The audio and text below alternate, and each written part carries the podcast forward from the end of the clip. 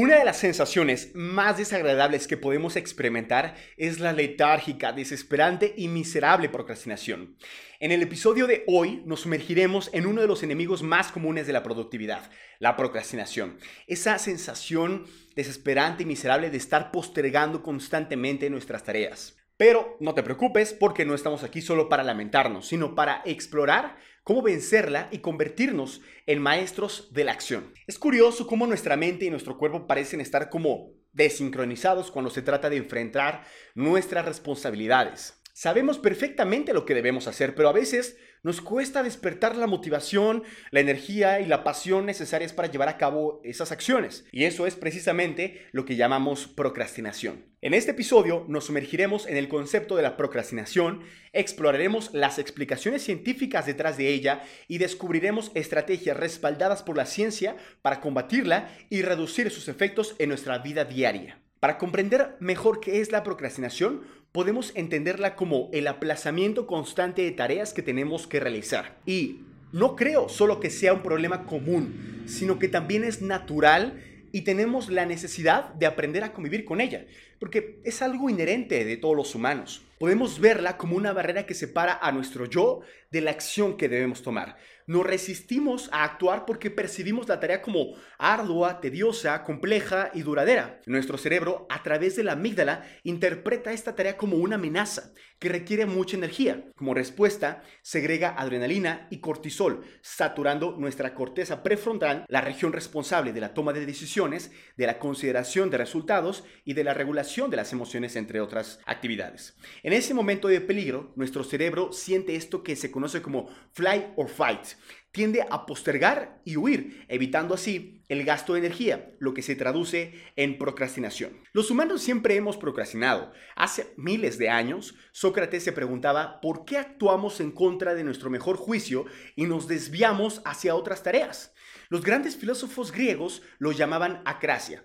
Aunque suene irracional, Hoy en día seguimos lidiando con la procrastinación. Cuando te encuentras ya en esa situación, no sirve de nada intentar razonar o usar la lógica para salir de ella.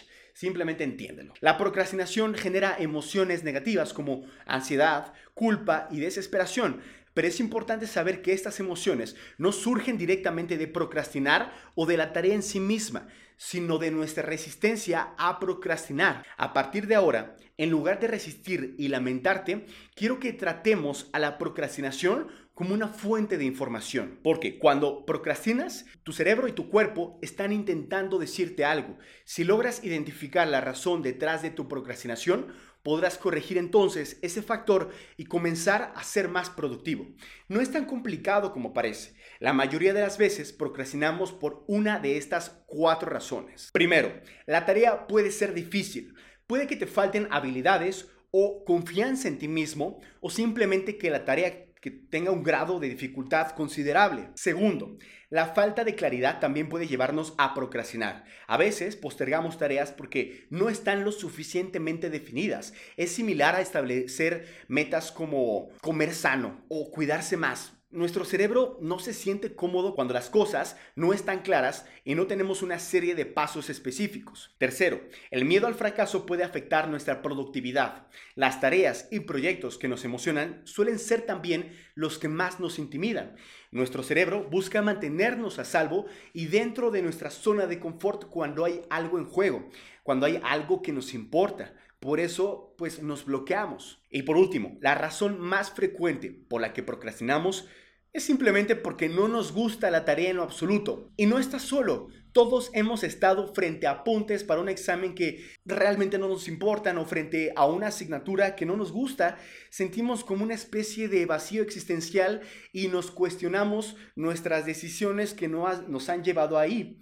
Pero recuerda, no eres el único, a todos nos pasa. Entonces, ¿cuál es el primer paso para dejar de procrastinar o procrastinar menos? Identificar por qué estás procrastinando. ¿La tarea es difícil? ¿Falta de claridad? ¿Te da miedo? ¿O simplemente no te gusta?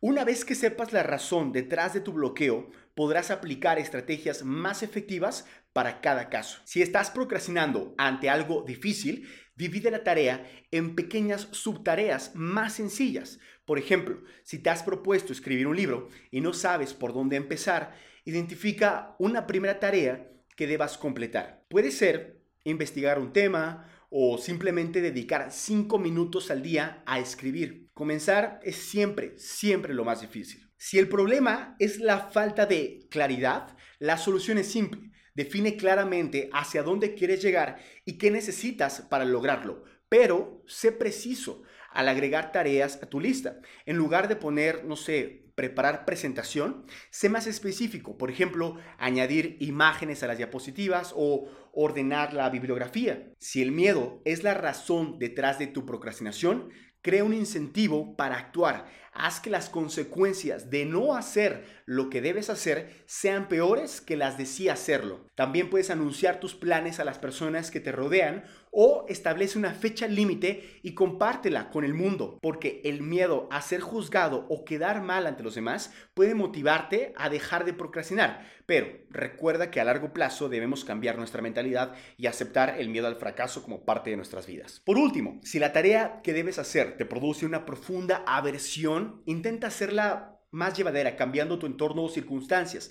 Puedes poner música o un podcast, trabajar en una cafetería, estudiar con amigos o programar algo agradable o divertido después de completar la tarea. Así que la próxima vez que te encuentres procrastinando, pregúntate, ¿por qué?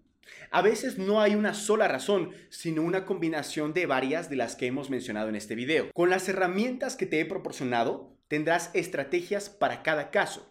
Si estas estrategias no funcionan, considera entonces si simplemente estás cansado o cansada o en un estado mental que no conducirá a nada productivo. A veces el problema no es tanto la tarea en sí, sino nosotros mismos. En lugar de sentirte culpable, acepta que procrastinar de vez en cuando es algo completamente humano.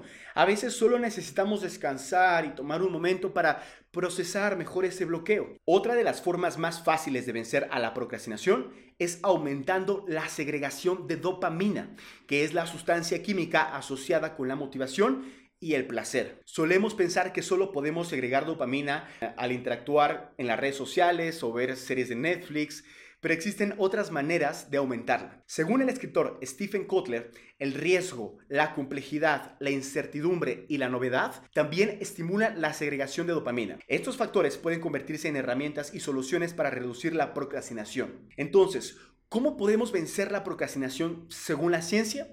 Aquí tienes algunas estrategias respaldadas por estudios y citas de reconocidos autores. El primer paso es aceptar que todos, todos procrastinamos. Incluso podríamos considerarla como un mecanismo natural.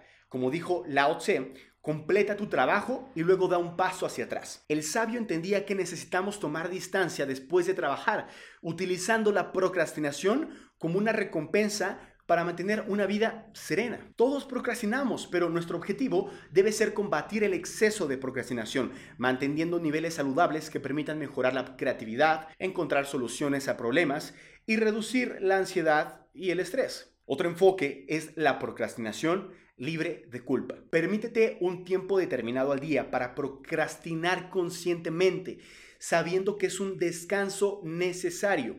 Establece una hora en la que sabes que acostumbras a procrastinar debido al cansancio y respétala. Este enfoque te ayudará a equilibrar tus actividades y a reducir la culpa asociada a la procrastinación. ¿Alguna vez has pensado en tu yo futuro apurado y perdido?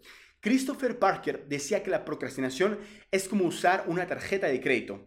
Tienes mucha diversión hasta que llega la factura a fin de mes. Una herramienta efectiva es imaginar a tu yo del futuro apurado, estresado, frustrado y arrepentido por no haber trabajado de forma más consistente. Este ejercicio te ayudará a tomar conciencia de las consecuencias de la procrastinación y te motivará a tomar acción en el presente. También una rutina antiprocrastinación puede marcar la diferencia. Cuando te des cuenta de que estás procrastinando, pon en marcha una rutina dinámica de unos dos minutos para romper el ciclo. Por ejemplo, puedes contar 3, 2, 1, levantarte, reproducir música que te guste, motivadora, beber un poco de agua y empezar a hacer ejercicios rápidos como burpees, push-ups y squats. Estas acciones aumentarán tu frecuencia cardíaca y te proporcionarán la energía necesaria para abordar la tarea. El problema principal de la procrastinación radica en que tendemos a pensar en la totalidad de la tarea de forma abrumadora, por supuesto. La clave está en tomar acción sin enfocarnos en el resultado final. Para lograrlo, podemos utilizar la estrategia de diseccionar en lugar de enfrentar toda la tarea de una vez. Divide entonces la gran acción en pequeñas, pequeñitas acciones fáciles de completar. En lugar de escribir, por ejemplo, una disertación completa, proponte escribir solo durante cinco minutos. Este enfoque rompe la falsa creencia de que necesitamos estar motivados para comenzar y nos permite ganar momentum. Un concepto que se menciona en el libro The War of Art. Lo único que debe importarnos es movernos, tomar acción sin pensar en el resultado. Y eso lo hacemos precisamente diseccionando una gran acción en pequeñitas acciones fáciles de pasar, fáciles de superar a medida que avanzamos. Stephen Kotler también señala que la novedad puede ser nuestra aliada para reducir la procrastinación.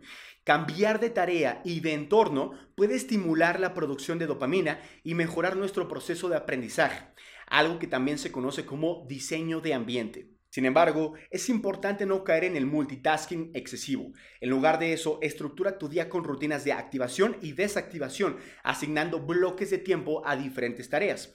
Al hacerlo, automatizamos la toma de decisiones y reducimos el espacio mental necesario para procrastinar. Recuerda aceptarla como parte de nuestra naturaleza, establecer momentos de procrastinación libre de culpa, visualizar a tu yo del futuro apurado, poner en marcha rutinas antiprocrastinación, descomponer tareas en acciones más pequeñas y abrazar la novedad. Espero que estas herramientas te ayuden a combatir la procrastinación y te impulsen hacia la acción. Recuerda algo muy importante. La motivación es un producto de la acción no su causa. Así que no esperes a sentirte motivado, solo da el primer paso y sigue adelante. Así que bueno, nos vemos en el siguiente episodio donde exploraremos nuevos temas fascinantes para ayudarte a vivir una vida más plena y consciente. Espero que te haya gustado el video y si te gustó, ayudaría muchísimo que le puedas dar un like, dejar un comentario o compartirlo si crees que a alguien le pueda gustar o servir de algo esta información, ya que es la única forma